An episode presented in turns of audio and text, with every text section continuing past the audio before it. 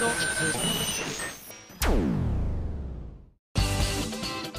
今井あさみのシンガーソングゲーマー。皆さんこんにちは。今井あさみの SSG288 回目、えーずっとねもう半年以上皆様に告知させていただいておりました「アメージングソウルフェス2014」飛翔もね終わって見に来てくださった方もいるのかななんて思っておりますけれども、えー無事終わったのかなと今ドキドキしております。私はまだ経験していないので頑張りたいと思います。はい、えーじゃあそんなコーナーでねまた年末に向けていろんなライブが怒涛のごとくありますね。来週とかだとライブ 5PB があったりとか月末にねアニマックスミュージックスさんの方に出させていただいたりとか12月入ったら、えー、とあとアイマサの方でシンガポールに行ったりとかその後自分のツアーが始まったりとかでねライブ尽くしになるかと思うので、えー健康に気をつけて頑張りたいと思います。そんな中で普通のお便りを読みたいと思います。こちらあさみさんスタッフの皆様こんにちはこんにちは。AKJ と申します。どうもいつもお世話になってます。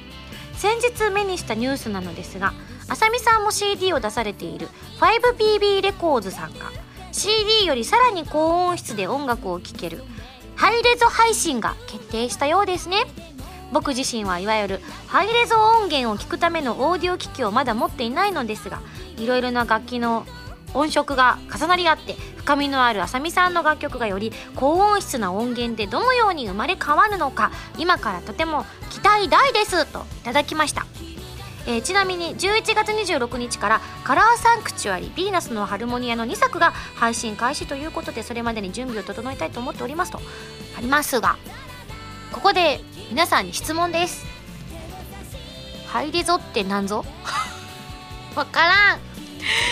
えっと実はですね私たちの我らが SSG スタッフの一人であります純知がですねまああのこの番組上ではフルネームを言ったことはなかったかとは思うんですがあの実は同じ会社内にですね同姓同名の方がいらっしゃるんですよ。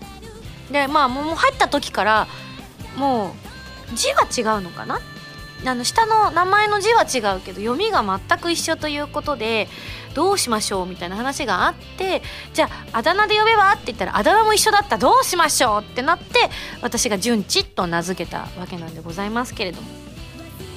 そんな経緯もありつつであの同姓同名の方がいらっしゃる苦悩というのは私はまだ経験したことが今のところないのですがきっと純ちもねいろいろまあ苦労ではないにせよ混乱みたいなのは多少あるのかなと思ってはいたんですがなんとそのお二方のですね上司にあたる方がですねあのまあ純ちと純ちゃんがいたとして純ちゃんのことをですねこのハイレゾの担当に純ちゃんがなったんですって。だからそれからは純ちゃんのことをハイレゾのニャンニャンニャってフルネームで呼ぶんですって。でそしたら純ちゃんの方はじゃああっちがハイレゾならこっちはローレローレゾだなって言ってみんなにからかわれてたんですよ。でも私ハイレゾの意味がまず分かんないから。ローレゾも笑うところなのかどうかがちょっと分かんなくて「ローって法律のローですか?」とか言ったりとかしてちょっとあの空気読めない女の子になってたんですけれどもあのすごい音楽だそうですハイレゾは。ハイは多分高いですよね。レゾは何でしょうね。レレゾナーレ的な？レゾナンス。あ聞いたことある言葉ですね。レゾナンス。果たしてどんな意味があるのやら。英語弱くてすいません。レゾナンス。今ちょっと調べてくれましたねスタッフが。見せてくんねえの？ちょちょっとどういうこと？調べたのに見せてくんねえの？もうちょっと詳しい。あなるほどね。えー、ウィキをウィキ先生に今私教えてもらおうと思って開きました。あレゾナンスじゃないじゃん。ハイレゾリューションオーディオ。略してハイレゾオーディオハイレゾ音源と呼ばれることもある。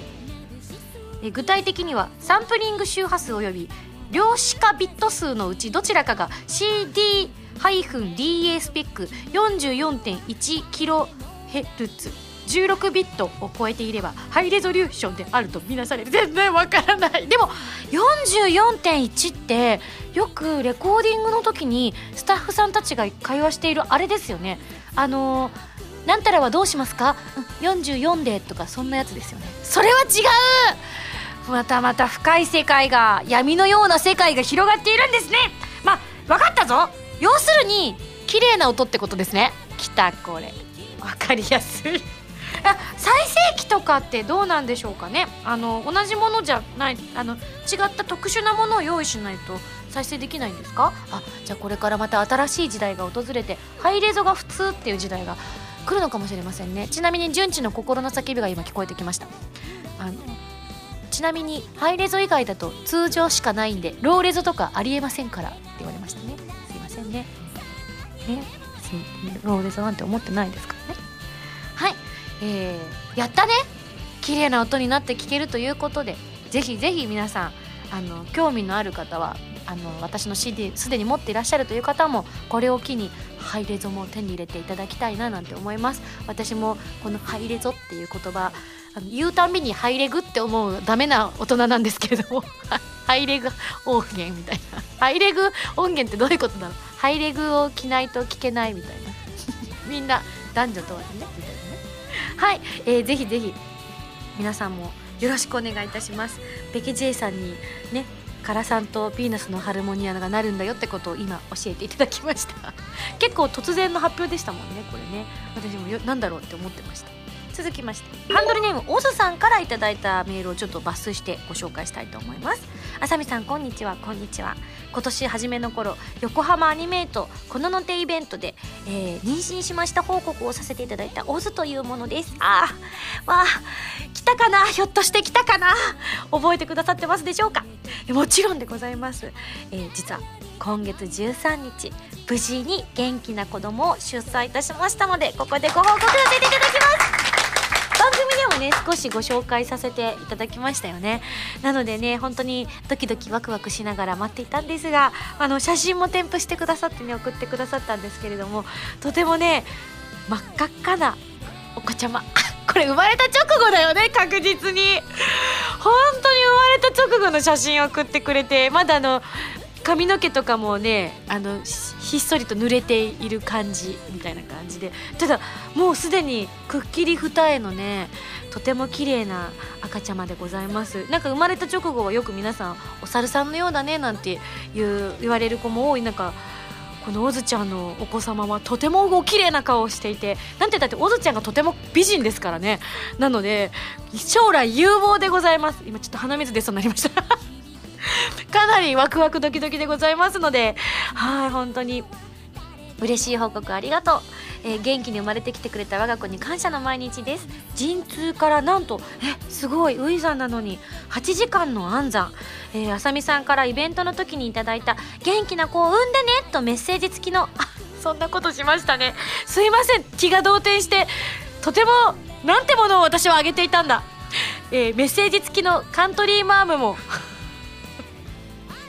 その時その場にあった差し入れというかあのアニメートさんが用意してくださっている多分お菓子ですね。お腹空いた時にどうぞ的なカントリーマームお腹に腹にたまりますから。カントリーマームにそう元気な子を産んでねと書いてお渡しして。なんとそれをお守りとして嘘でしょ？もっとまともなものにすればよかった。分娩室まで持って行ったおかげかもしれません。ご家族の方目が点になってなってなかったかしら？なんであんたカントリーマーム持ってくの？しかもいつのか分かんないようなもの？みたいなね。思われたでしょうね。すいませんご家族の方々。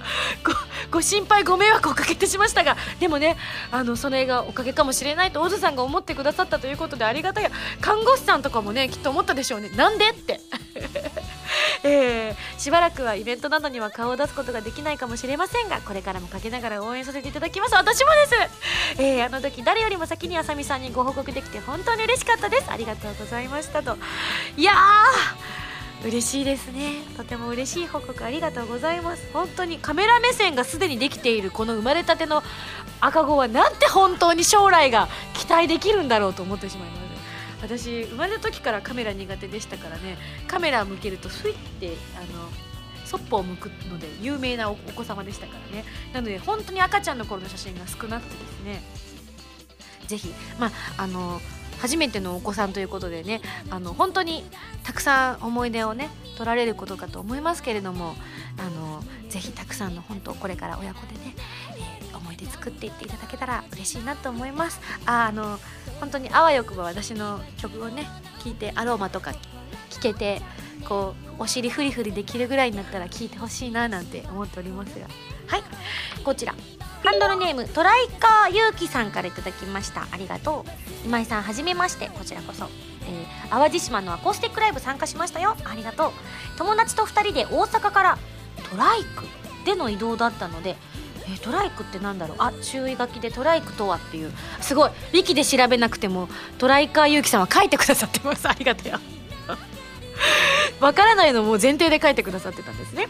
トライクとはオートバイをベースとし三輪へ改造した乗り物でほぼオートバイと同じですがバックすることができたり普通免許での運転ができる乗り物となっています。イメージが伝わりづらいかもしれないので写真を添付しますということで。あ分かったこれ。私で言うところのオートバイ小僧が結婚した時に乗ってたやつに近いやつですよ。バイドクタースランプあられちゃうえ知らない？オートバイ小僧。私の中では伝説ですよ。オートバイ小僧知らないの？オートバイ小僧はオートバイから降りたら死んじゃうんですよ。あの今で言う多分 PTSD あれ？合ってる？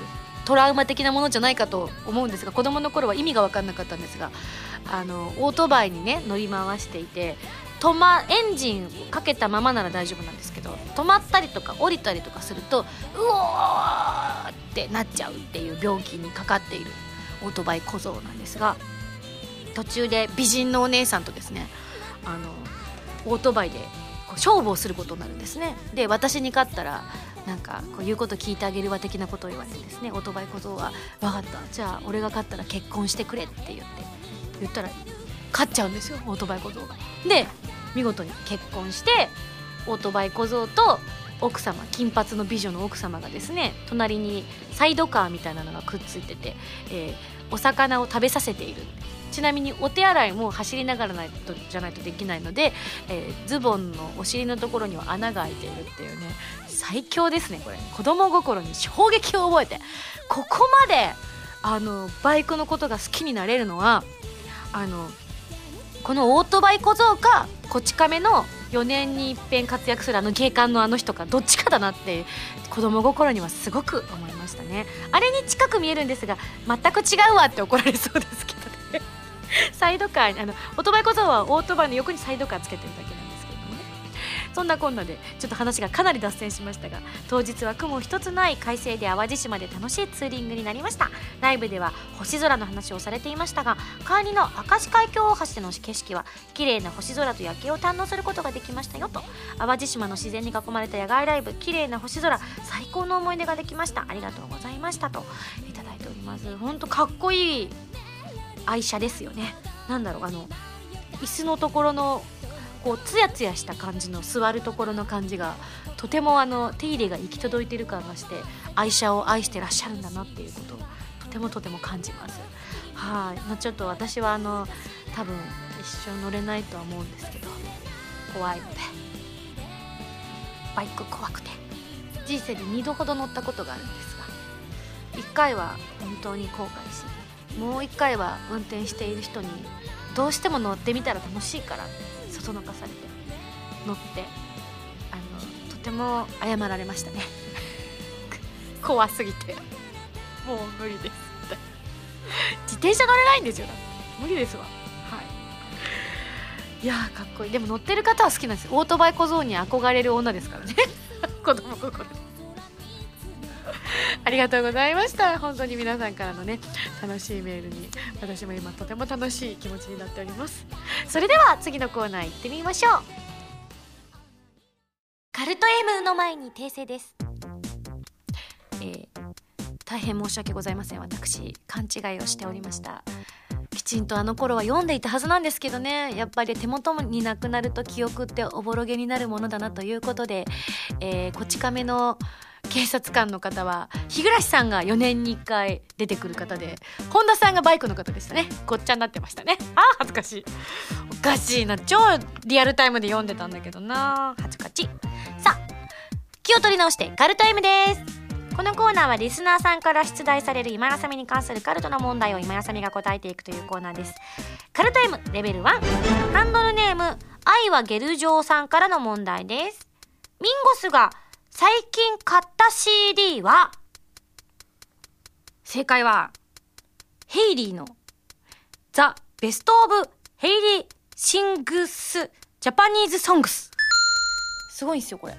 あの日本の歌をヘイリーさんが歌ってて私の行きつけのですねご飯屋さんでいつもかかってるっていう。これで欲しくて欲しくて。これこの CD が欲しいっつって。あのかかってたところのに CD が飾ってあったからこれを買おうってってはい。いいいいです。おすすめです。続きましてカルテームレベル2ハンドルネームミントタウンさんからの問題です。テレビの前に置いてあるものは？んそれを聞いて何をするんだろう。あありますよ。うちテレビのあの足の台のところの前に使わない PC のキーボードが 置いてあります。未接続。置いてあるだけです。飾り？カレタイムレベル3ハンドルネームアニキンさんからの問題です。今井さんがアニメ化してほしいゲームは？アニメ化か。FF6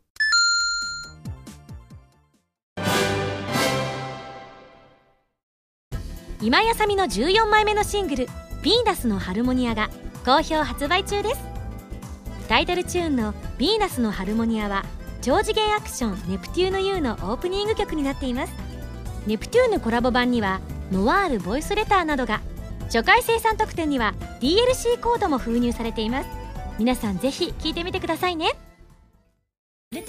今井あさみの初のアコースティックアルバム「リトルレガシーが2014年11月26日に発売されます。新曲「リトルレガシーのほかライブで好評だったアコースティックアレンジされた楽曲が収録されていますよ。ぜひ皆さん聴いてみてくださいね。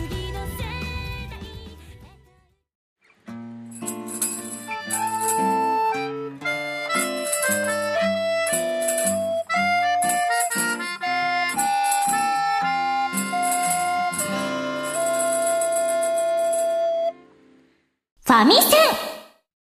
このコーナーはファミツー .com 編集部から派遣された謎の司令官みおちゃんがおすすめするゲームを真のゲームを目指す私今やさみが実際にプレイして紹介するコーナーです。前回の指令書に書いてあったゲームはミストウォーカーコーポレーションさんから配信中の iOS&Android 用ソフトテラーバトルということで私の、えープレイした予告動画の方が流れておるかと思いますが見ていただけましたでしょうか？ちなみにどんなゲームかと申しますとハサミ将棋のように縦か横にキャラクターで敵をを挟むと敵を攻撃していく RPG ゲームとなっています。同列に仲間がいた場合は仲間のスキルが発動するのでうまく仲間を配置させることがポイントとなっている。結構頭を使うゲームだなというふうに思いました、えールールはあのルールだけは本当に単純なんです。キャラクターをぴょっと動かして敵をぴょっと挟むだけなんですよね。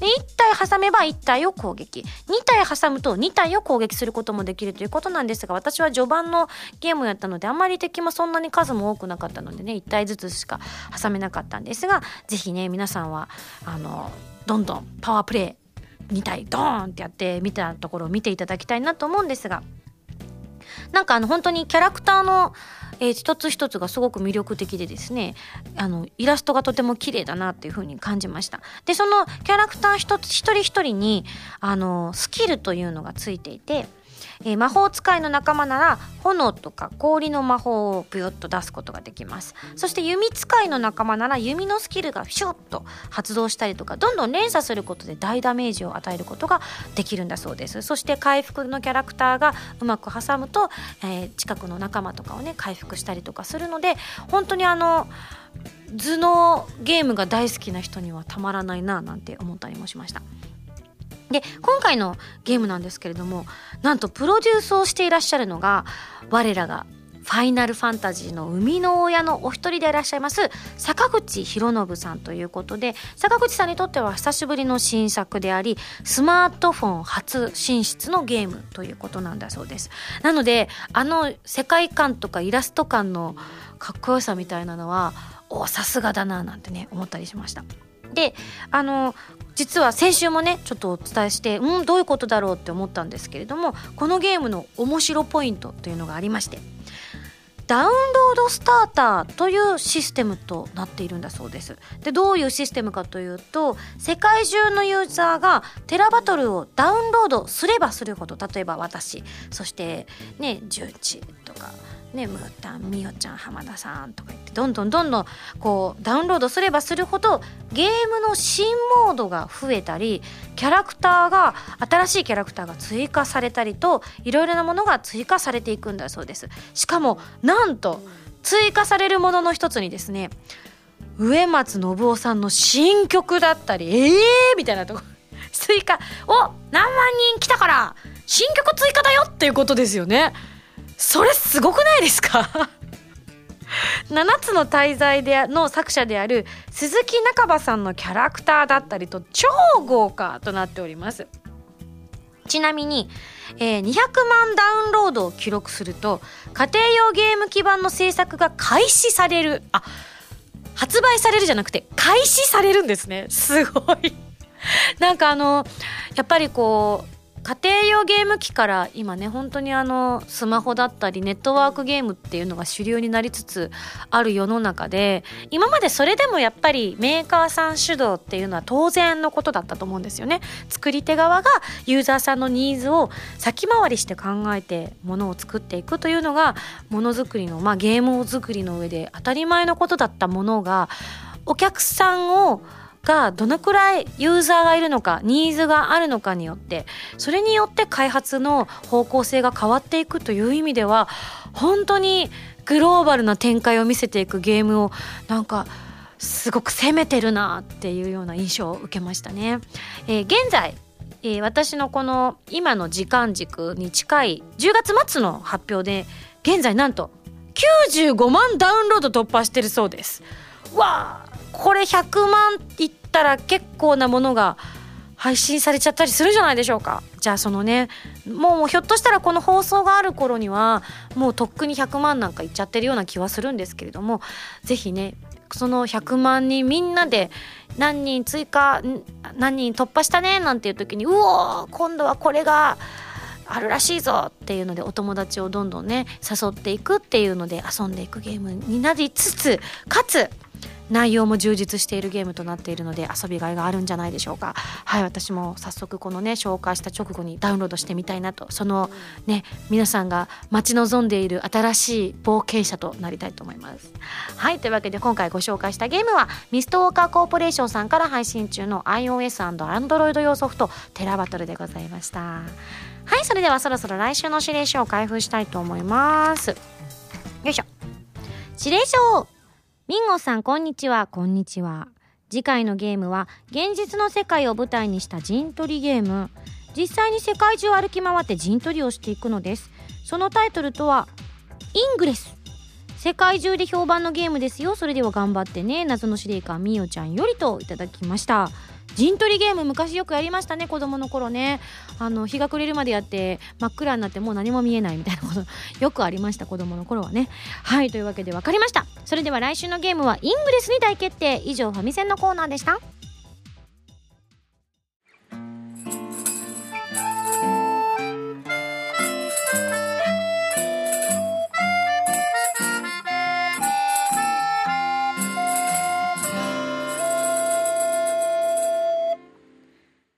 47都道府県への道。さあ47都道府県への道ということでこのコーナーはですね私が47都道府県でライブがしたいという熱い思いを込めて作り上げられているコーナーでございます。今回ねアコースティックライブで兵庫が色が塗られましたね。ありがたやありがたやまた新たなね場所に向けて、え皆さんのお知恵を借りたいと思っております。早速来てます。ハンドルネームどかゆきさんから頂きました。えー、今井さんスタッフの皆さんこんにちは。こんにちは。47都道府県制覇に向けてということでこちらをおすすめしたいと思います。島根県のこれ大社文化プレイスでいいのかしら？うらら館のダンダンホールのライブはどうでしょうか？名前からしてパワースポットで有名な出雲大社の近くとなっています。大社文化プレスでいいんだねじゃあ、えー、神奈月ならぬ神有月に開催すれば八百万の神様にもミンゴスの歌声を聞いてもらうことができるかもということで。神奈月は結構聞きますけど神有月っていうのがあるんですね。なるほどなるほど。うらら館の段々ホール。なんかちょっと心があったかくなるような場所っぽいイメージの響きがありますね。見てみましょう。あすごい。段々ホールと五円ホールっていうのがあってご縁がありますようにのなんか野良神っぽい感じですねこれ。五円ホール。ひらがなで書いてあって。段々ホールはまさに言葉の通り席が段々になっているので見やすいということなんでしょうね。ちなみに600から438席ということで、えー、どちらか選択することができるということなので大きさ的にも素敵な大きさだななんて思います。えー、神様の近くで歌えるならばねなんか身も引き締まっていいですねそして楽屋がなんと和室最高ですこれみんなでまたプラス A メンバーが大好きなライブが終わった後に寝っ転がった写真が撮れますね。みんな力出し切りました。ベターっつって。淡路島でもそれを撮ろうってやろうとしてたらプロデューサーに時間がないからやめてって怒られてましたね。残念。はい。そんなこんなで素敵ですこれ。いいな。島根県。よいしょ。山口県のねお隣ですからすごく個人的には縁の深い件だなと思ってはいるんです。さあ次のメール紹介しましょう。こちらてるてるさんから頂いております。ありがとう。え今回紹介したいところは私のおいとこが経営しているライブハウスです。親族来た!えー、場所は都内高円寺にあるクラブルーツというお店で収容人数は100人前後と少なめですがフードドリンクコーナーが充実しており沖縄料理が食べることができます。熱いねこれは。えー、以前からライブハウスを経営していることは聞いていたのですが私自身現地に行ったことがありません。これを機会に今度見学に行っておこうと思いますということでね。なるほど。100人前後ってなったらいわゆる普通のライブじゃなくてなんかシークレット的な感じで何か行うには手頃かもしれないですね。あの100名様のみご招待みたいな形のライブとかイベント的なものにはひょっとしたら素敵かもしれないですね。で行ってみるとティーティフさんがお迎えしてくれるわけですよね。ホスト的な感じで。それも素敵。あなんかちょっと雰囲気ありますね。素敵。へえ。なるほど。うんうん。これをツアーの中に組み込むにはちょっと難しそうですけれども本当なんだろう例えばどんなのだろうな。女の子だけイベントとかだと開催しやすいかもしれないですね。ねえ。ていうていうさんも女の子だから来れるし。いいかも。いいかもいいかも。ありがとう。ちょっと片隅に入れておきたい情報でしたね。是非ご親族お値段でよろしくお願いします。ダメか。ダメですよね。そういうとこケチっちゃいけないですからね。そういう時こそバーンと使わないといけないっていうのを私は先輩方から教わって生きてまいりましたので決してそのようなことはいたしません。続きまして最後。ハンドルネーム綾瀬さんからです。ありがとう。今井さんこんにちは。こんにちは。すでに神奈川県は制覇されているとは思いますが、えー、地元に非常にいい会場があるのでぜひともお伝えしたくメールしました。その名は横須賀芸術劇場、えー、芸術劇場の名前が表す通り近くに基地があるオペラをはじめとしたクラシック演奏アメリカ第7艦隊の演奏やジャズの演奏なんかも行われており非常に音響の良いホールとなっております。ユーミンこと松任谷由実さんが、えー、全国公演の皮切りとして使用しているのをはじめ、いろいろな方のアーティストが利用している場所でもあります。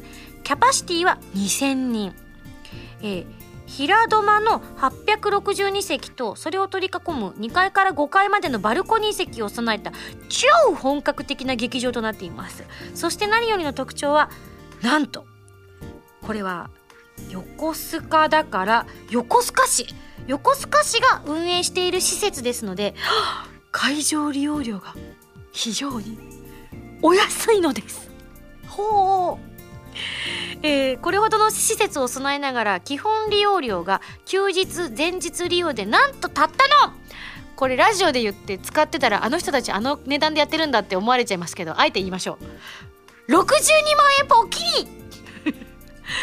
えー入場料を3000円以上取る場合は62万円ということで入場料を取らない場合はなんと半額の31万円ということなんだそうです。お財布にも非常に優しいのです。本当に美しく使いやすい劇場ですのでぜひとも一度、え視察に訪れてみてほしい会場の一つとなっておりますと。えー2分も歩けば最近某カンマルレで有名になった。横須賀鎮守府跡地のベルニー公園がありそこからは護衛艦や潜水艦などが眺められるのでちょっと散歩するにも面白いところですよ。そこから就航する横須賀軍港巡りに乗れば運が良ければアメリカ海軍が誇る大型空母ジョージ・ワシントンを眺めることさえできるかもしれません。すごいよね。今頃ジョージびっくりしてるでしょうね。自分の名前が戦艦の名前になってるって聞いたらね相当ビビってるでしょうね。フルネームというかほとんど自分の名前だみたいな感じでね。あのスケールは遠目に見るだけでも本当に圧巻です。また、え劇場裏のドブ板を通りは夜になるとアメリカの海兵さんたちが繰り出していて昼と夜とでは雰囲気が全く変わってくる。非常に面白い通りとなっていますよと写真も添付して送ってくださったんですがまあお美し。いなんか本当オペラとかできそうですよね。綺麗な会場。2000人。62万円。すごいですね。すごい。今ちょっとあのお金を管理しているスタッフの皆さんの目がキラキラしているのがちょっと怖い。でもこれ間違いなく本当にこの会場で行うようになったら私値段言いますけどね。だってラジオで言っちゃったしつって。今日の会場は62万円でお届けしております。みたいなね。冗談ですが。でもなんか本当綺麗な会場だなって思いました。はいありがとうございます。とても有益な情報だったと思います。はいというわけでえーこのコーナーではですね私がライブやイベントをした場所が一目でわかる地図を公開中となっております。ツイッターのハッシュタグシャープミンゴス MNGS47 を使って皆さんの意見を集められるようになっておりますのでぜひご協力くださいね。えー皆さんからのメールでもね募集をガンガンしております。地元などで私がライブイベントをするのに向いている会場の場所収容人数規模といった情報イベント誘致に関するメール送ってください。以上47都道府県への道でした。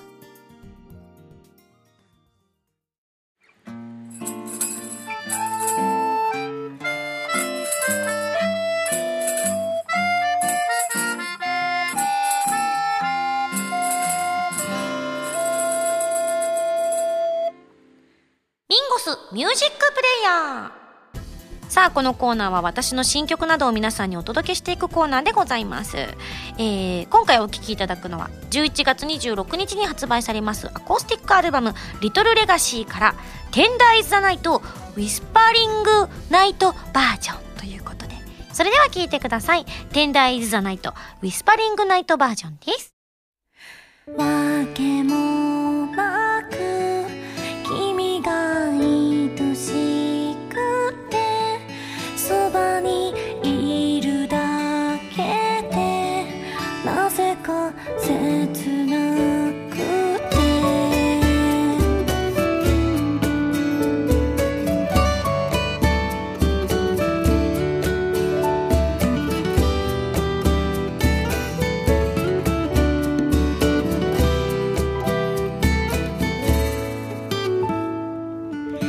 くつもの心を持ってる君だけど不思議だね。全てを許してしまう。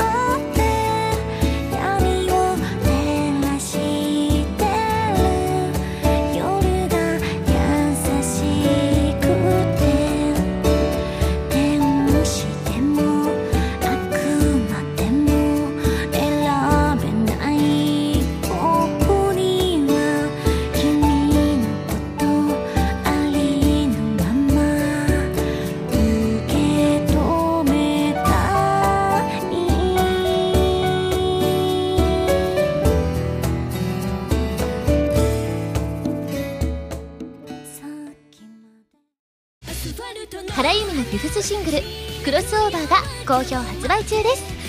タイトルチューンの「クロスオーバー」は初のノンタイアップ楽曲です。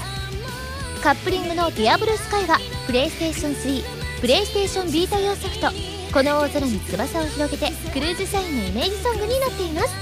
DVD 付き版にはクロスオーバーミュージックビデオも収録されています。皆さんぜひ聴いてみてくださいね。私今井あさみがいろいろなゲームに挑戦したり曲を作ったりする歌とゲームをテーマにしたラジオ番組「今井あさみのシンガーソングゲーマー」私の新曲がいち早く聴ける期間限定視聴コーナーはファミツー .com だけで配信中なのでぜひチェックしてくださいね今井あさみの SSG ファミツー .com で毎週土曜日0時より配信中です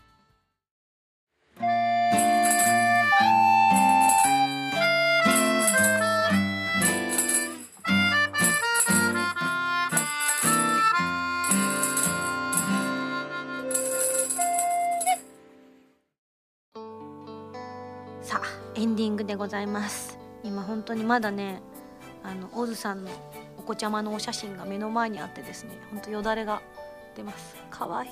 かわいいですね。もう黒目がね水晶のような黒水晶のようなお色をしていらっしゃいます。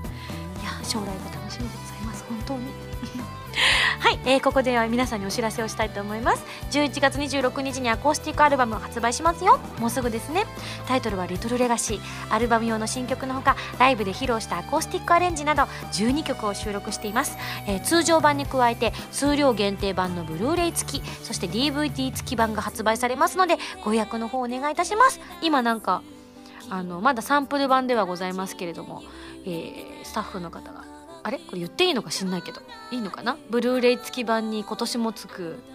私は全く監修していないカレンダーが届きましてですね。目の前で「届いたよ」って言ってうちのマネージャーに渡してるんですよ。それでも私には見せてもらえていないっていうね この感じ。もうこうなったら私発売日に自分で買いに行ってまた見ますよ自分で。でどうなんやら。ちなみにあの私が言ってるわけじゃないんであれなんですけれども今回そのサンプル版を見たスタッフさんの感想を私がそのまま聞いたまんまをそのまま皆さんにお届けすると今回のは過去一番好きだなって言ってました。でかつ何月とは言いませんけれど今井さんかなり攻めている写真があってですね大丈夫なのかっていう不安とともにお届けしておりますのであの大丈夫じゃないなって思った方はひっそりとその月はカレンダーを裏返しにしていただきたいと思います。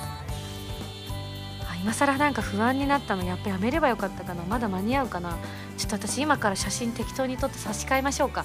やっぱやめた方がいいかなあれ。今のが結構割れてるんですけどどうしよう？あの頃あんま割れてないんですよ。今ちょっと割れてるんです私。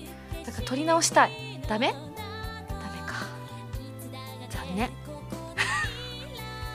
そんな私の割れているどこがって話ですけれども、えーライブも続々決定しておりますよ。いろんなライブあります、えーそして「リトルレガシーのツアーもガンガン、えー準備が進んでおります。多分。その他にも詳しい情報は SSG のブログまたは私のオフィシャルウェブなどをご覧ください。番組では皆さんからのメールを募集しております。普通おたぎておたなど各コーナー宛てに送ってくださいね。宛先は SSG のホームページに書いてあるアドレスから題名に各コーナータイトルを本文にハンドルネームとお名前を書いて送ってきてください。次回の配信は2014年11月15日土曜日ライブ 5PB の当日となっております。今年はきっと私は何何を歌うのかなと。私も今ワクワクしております。本当は聞いてるんですけど今忘れちゃいました。ただあれは準備しとかなきゃなと思ってあの私が持ってるものがあったのでこれはもう間違いなく持っていかないと再現に支障が出るのでえ用意したいと思います。一体何でしょうか？それではまた来週土曜日に一緒に SSG しちゃいましょう。お相手は今やさみでした。バイバイ。